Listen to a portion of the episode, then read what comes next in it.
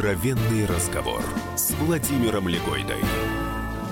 Совместный проект «Радио Комсомольская правда» и телеканала «Спас». Здравствуйте, уважаемые друзья. Сегодня у нас в гостях Михаил Владимирович Леонтьев. Михаил Владимирович, привет. Привет. Скажи, пожалуйста, вот тебя наши зрители и слушатели, большинство знают как журналиста, как сейчас менеджера, нет, крупного менеджера крупной компании. А вот если бы я тебя попросил самого представиться, вот что бы ты в первую очередь сегодня сказал о себе? Ну, о себе... Ну, в первую очередь я представился так, как я обязан представляться, поскольку это постоянная часть моей жизни. Это э, скромный пресс-секретарь маленькой нефтяной компании.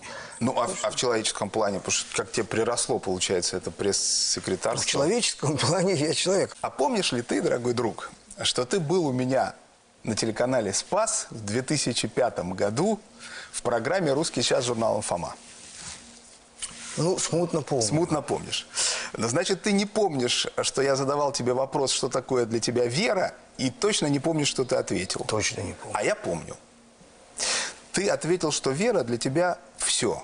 Ты бы сейчас так же бы ответил на этот вопрос? Ну, я считаю, что ответ был правильный. Сейчас, может быть, не так бы ответил, потому что с другой стороны бы зашел. Но это, это, это правильный ответ. Вот тогда я ответил лучше. А сейчас я, может быть, хуже отвечу, что это, безусловно, некий номинальный якорь. Это то, что нерелятивно. Человека носит все время туда-сюда. Особенно такого человека, как я, в общем, носит очень сильно. И э, суеты много. И... А вот существует некий абсолют, некая точка отсчета. И это точка отсчета. Ты себя относительно этого как-то измеряешь просто, да? То есть э, ну, человек грешен, он склонен позволять тебе, себе, Господь милостив, да. Вот. Но важно понимать, где ты находишься, в каком месте и насколько ты отошел. Потому что если этой точки нет, то тебя вообще внесет куда угодно. А вырывает якорь?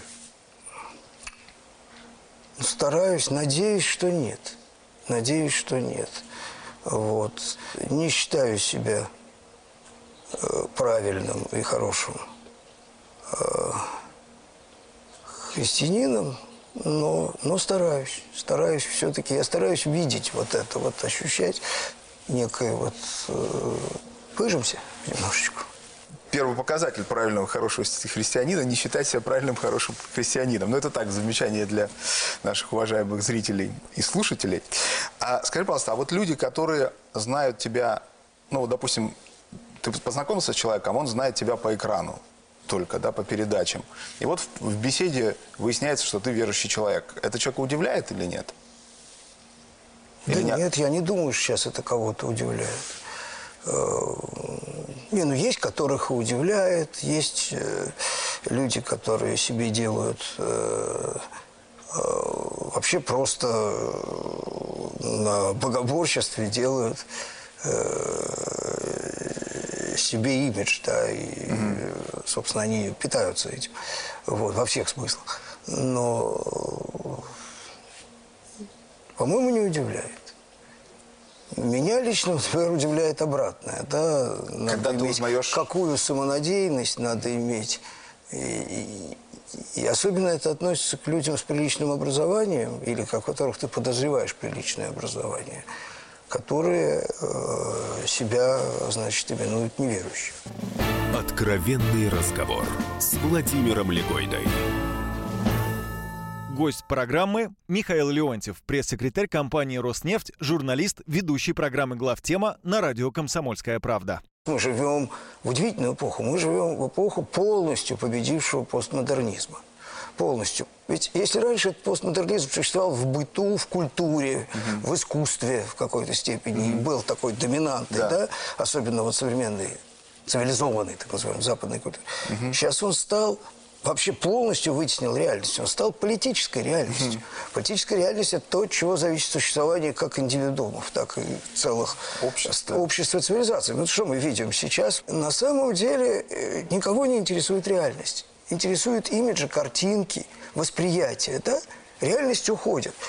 Это опасно для э, бренного существования человеческого, потому что э, не просто опасно, а это просто плохо кончится, безусловно, рано или поздно, да, потому что люди начинают вообще просто для них реальности не существует. Она, она уходит, они начинают верить вот в эту, в эту постмодернистскую э, препарацию. Да? И, и, и поэтому, ну, грубо говоря, можно просто стукнуться лбом об стену, будучи уверенным, что стены здесь нет, потому что вы давно говорили о том, что ее здесь нет. Да? В самом широком смысле слова. Ну и личностное разрушение здесь, конечно, колоссальное, потому что... И вот в этом смысле, опять же, возвращаясь, да, вот, вот вера, вера, Бог, это абсолютная альтернатива постмодернизму. Я как раз хотел спросить. Ты когда-то в интервью сказал, тебя спросили, вот э, что в тебе изменилось с приходом к вере. Это очень, на мой взгляд, любопытно и неожиданно для вопрошавшего. Тогда сказал, что, я думаю, все наоборот, я цитирую сейчас. Человек приходит к вере, когда в нем что-то меняется. Изменение – это и есть причина прихода к вере. Человек несовершенен в разной степени и склонен себе многое прощать. Верующий человек всегда знает дистанцию между тем, как надо жить, и тем, как он живет. Вот конец цитаты. Я, собственно, об этом и говорил. Я Да. же практически ведь повторил пример другими словами то же самое, да? Вот. Э, Просто, э, ну, святым я себя не считаю и далек очень от этого. Наверное, только святые, они полностью, вот они сливаются с этим самым, с идеалом, да, с, э, Да, но это конец. А я, я-то хотел тебя спросить про начало. А вот ты помнишь, что в тебе изменилось, в результате чего ты пришел к вере? Вот именно по твоей мысли, да, что когда глупости что-то... меньше стало. Глупости. Человек жевал глупости, потому что очень многим глупостям, во-первых, учили, во-вторых, они были из воздуха, э, значит, э, впитаны. И все мы, мое поколение, во всяком случае, генетически было марксистами. Вообще все время пытался каким-то образом организовать картину мира. да, и, и сейчас пытаюсь. И единственное, что я понял, вот э, люди, особенно это свойственно людям, людям с математическим мышлением, вот у них есть, чем они больше имеют информации, тем больше они считают, что они все знают и все видят. Они начинают формировать какую-то целостную картину мира, которая внутренне не противоречива. При этом и разрушить ее нельзя, особенно если человек очень самоуверенный, с другой стороны, он очень хорошо считает и вообще не глупый, как бы. А, она разрушается только от столкновения с реальностью, для чего должно пройти какое-то время. Оно обязательно проходит.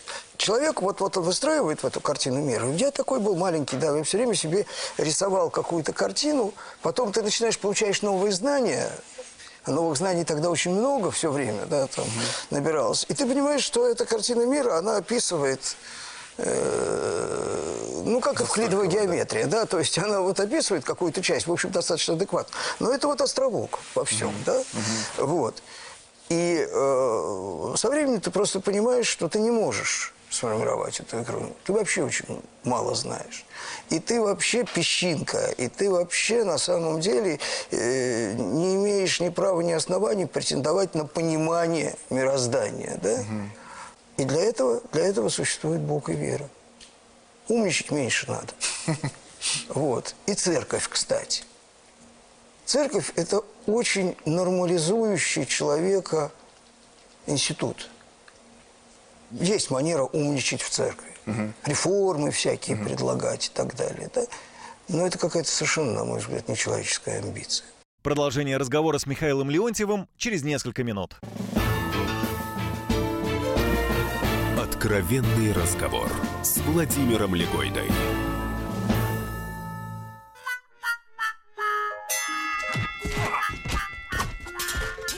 Не так важно, о чем люди спорят. Важно, как и где они это делают. Радиорубка. Самый беспощадный проект «Радио Комсомольская правда». По четвергам с 6 вечера по Москве.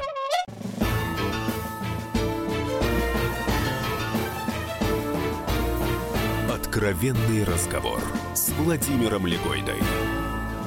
Совместный проект «Радио Комсомольская правда» и телеканала «Спас». Сегодня у нас в гостях Михаил Владимирович Леонтьев. Ты много лет отдал телевидению, очень много, да? И радио.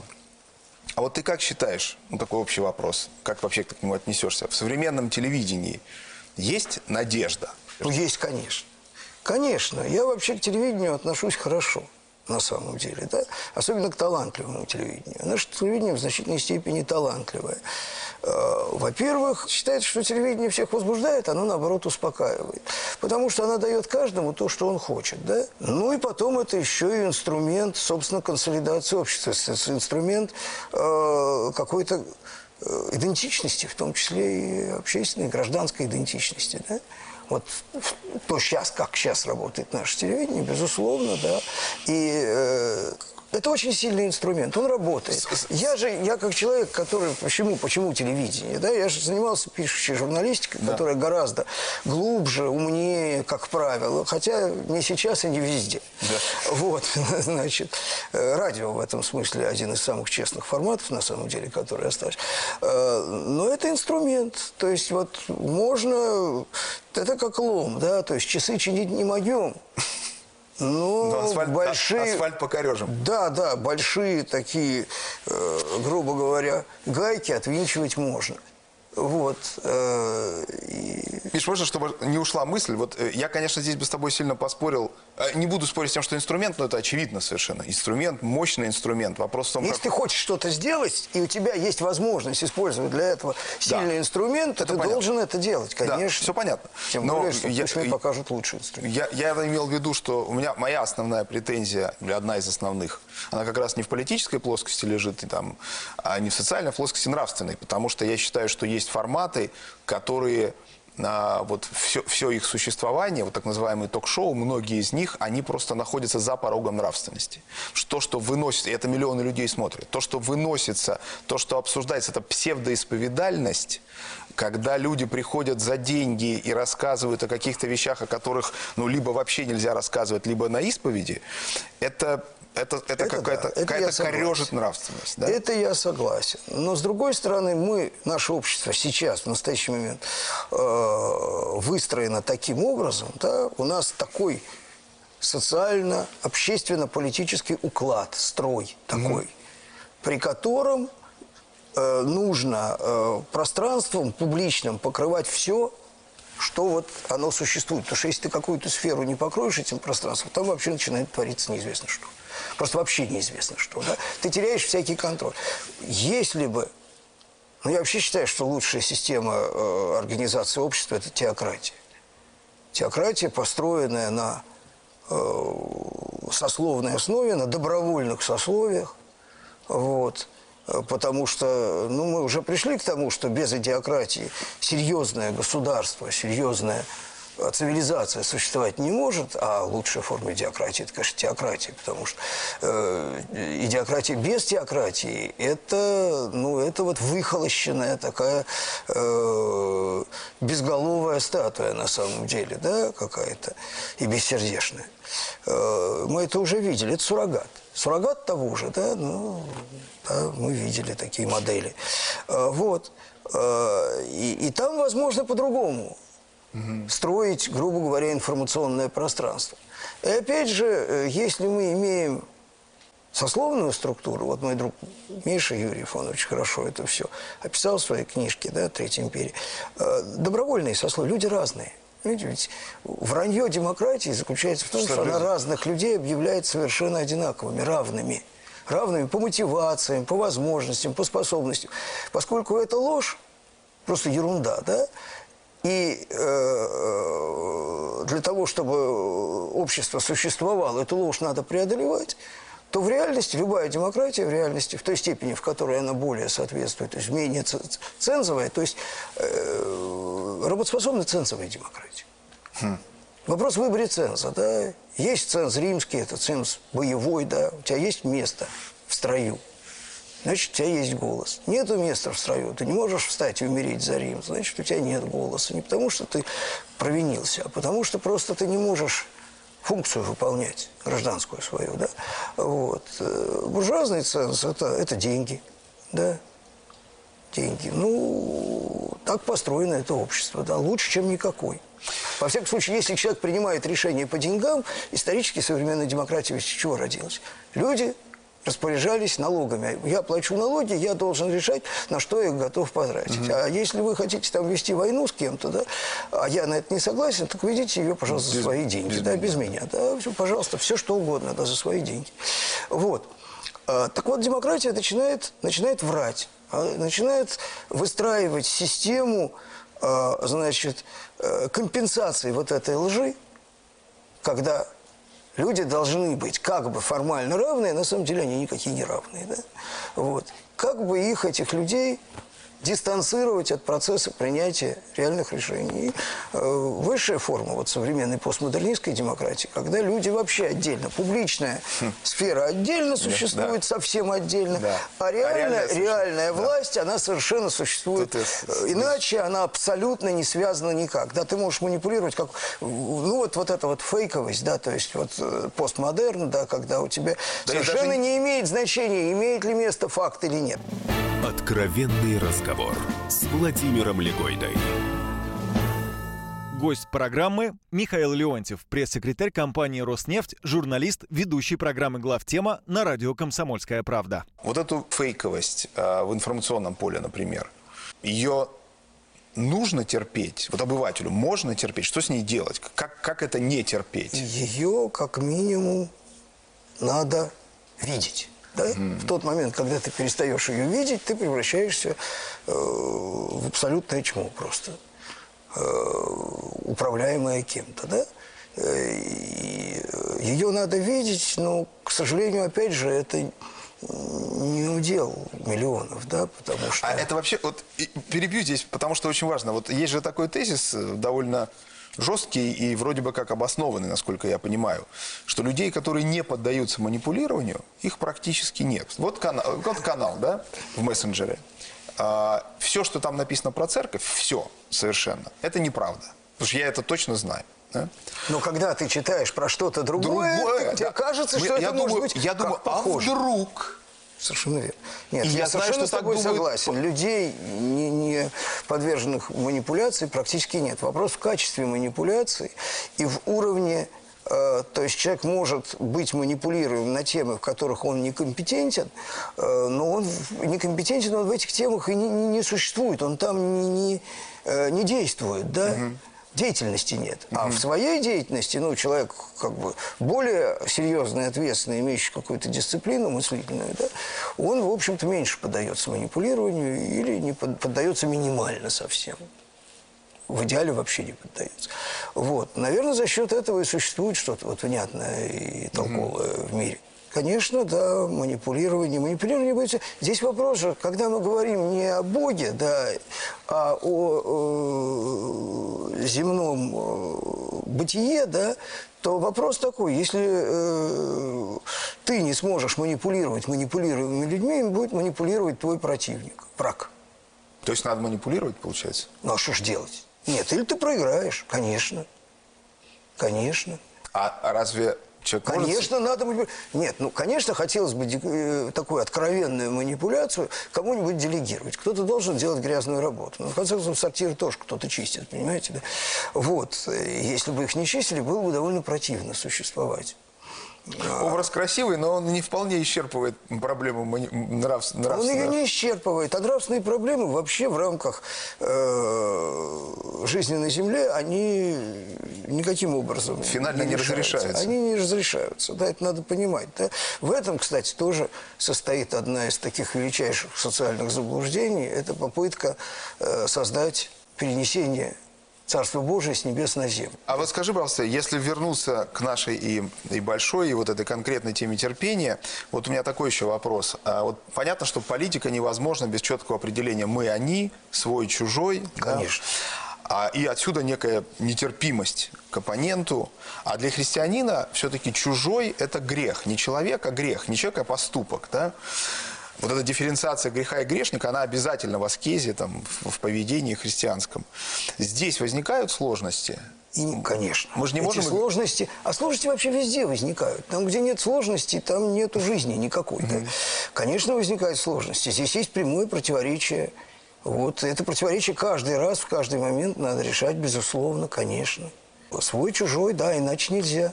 Надо точно только определять своих и чужих, да, и не выдумывать их на пустом месте. И, э, опять же, чужой не значит труп. Это значит, что в определенных обстоятельствах чужой вполне может существовать, но при этом он не должен нарушать существенным образом твоих интересов. Как знаешь, сказал один мой собеседник, нет, мы как христиане должны любить наших врагов, только не надо забывать, что они не перестают быть нашими врагами. Продолжение разговора с Михаилом Леонтьевым через несколько минут. Откровенный разговор с Владимиром Легойдой. Британские ученые доказали, у тех, кто слушает подзарядку, в два раза медленнее садится телефон. Утреннее шоу «Подзарядка» с Вероникой Борисенковой и Сергеем Красновым слушайте по будням с 7 до 11 утра по московскому времени.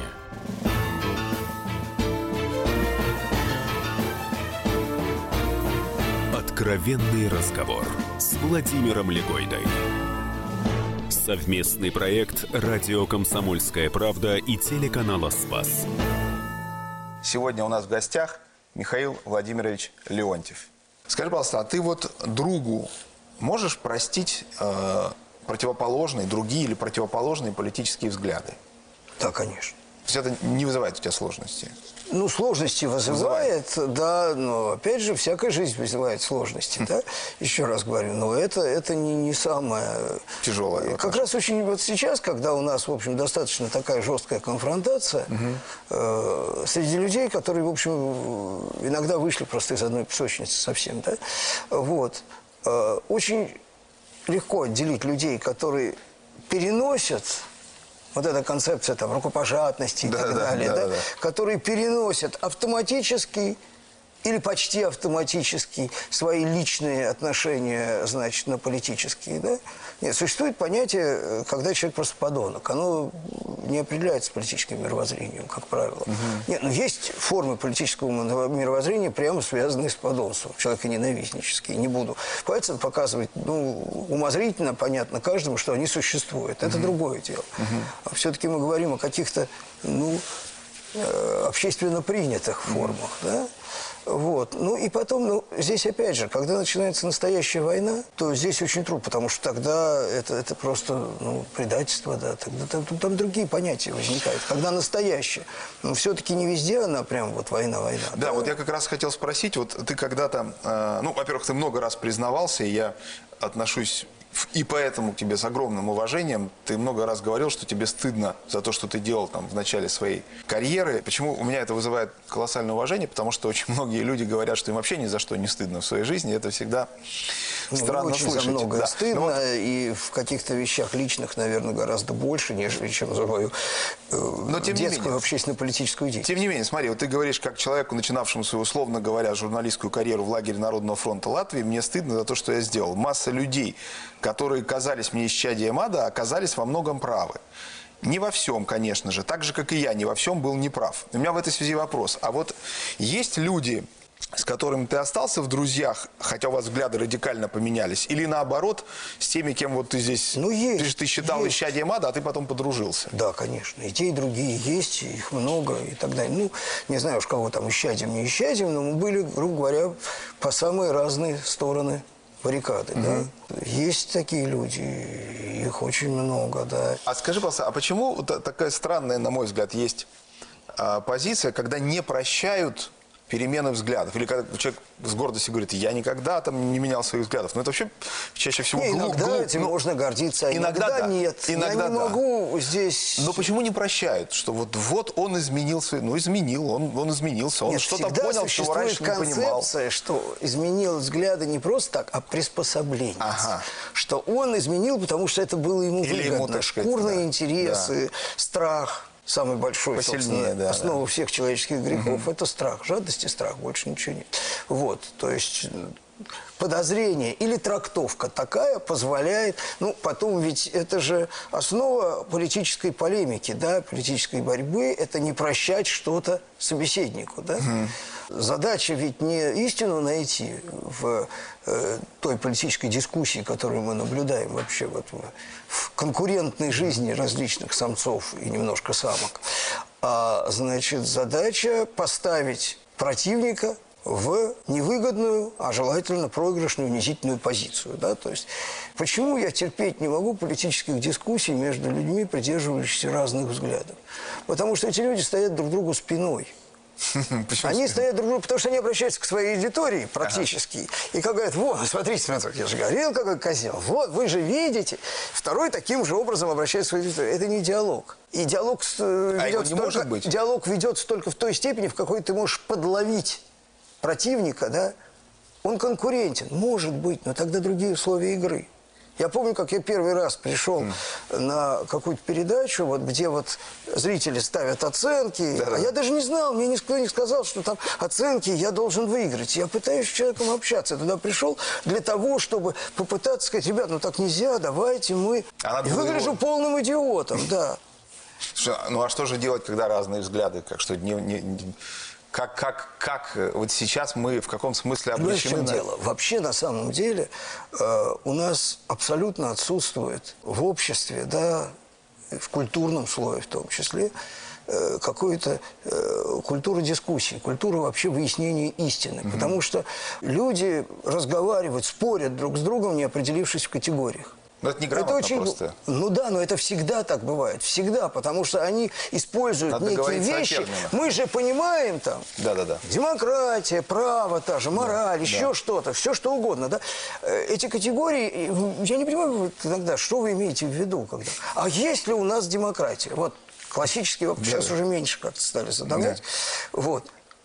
Я не понимаю, о чем они говорят. И они не понимают. Да, Самое потому главное, я сам- понимаю, что они не понимают, что они вообще имеют в виду. Но звучит красиво. Э, Да некрасиво это звучит. Звучит это глупостью. Лучший способ э, с возрастом приобретенный уклониться просто от этой дискуссии, поскольку она непродуктивна. Откровенный разговор с Владимиром Легойдой. Гость программы Михаил Леонтьев, пресс-секретарь компании «Роснефть», журналист, ведущий программы «Главтема» на радио «Комсомольская правда». У Достоевского в «Братьях Карамазовых» Засима, старец Засима по одному случаю вспоминает своего знакомого доктора, который говорил, ну, знаменитый этот момент, что он любит все человечество, любит человечество, но дивлюсь на себя самого. Чем больше люблю человечество вообще, тем меньше люблю людей в частности. То есть порознь как отдельных лиц. Это вообще так? Ну, я не очень понимаю, что такое любовь к человечеству вообще. За что его любить-то непонятно.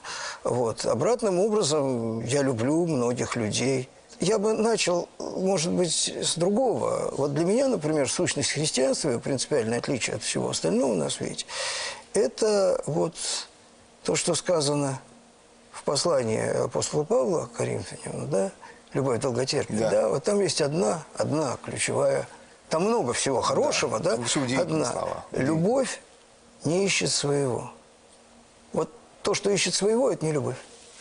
По определению. Это может быть даже и вполне, э, так сказать, э, ну, достойное существования явление, там, страсть, там, ну, гордыня, еще что-то, да? Не любовь. Любовь – это то, что не ищет своего. Э, Ну, я понимаю, что апостол Павел говорил о любви к Богу, но это относится вообще к любви как к понятию, да? Вот. И любовь – это только то, где ты не ищешь своего совсем. Я не знаю, э, насколько человек живой способен соответствовать этому идеалу любви. Мало способен. Э, Достаточно посмотреть на себя, да, то, значит, как-то, да, возникают определенные сомнения. Но вот важно понимать, что вот эта любовь, вот с нашей христианской точки зрения, это любовь, а все остальное это не то. Это, это другого рода явление.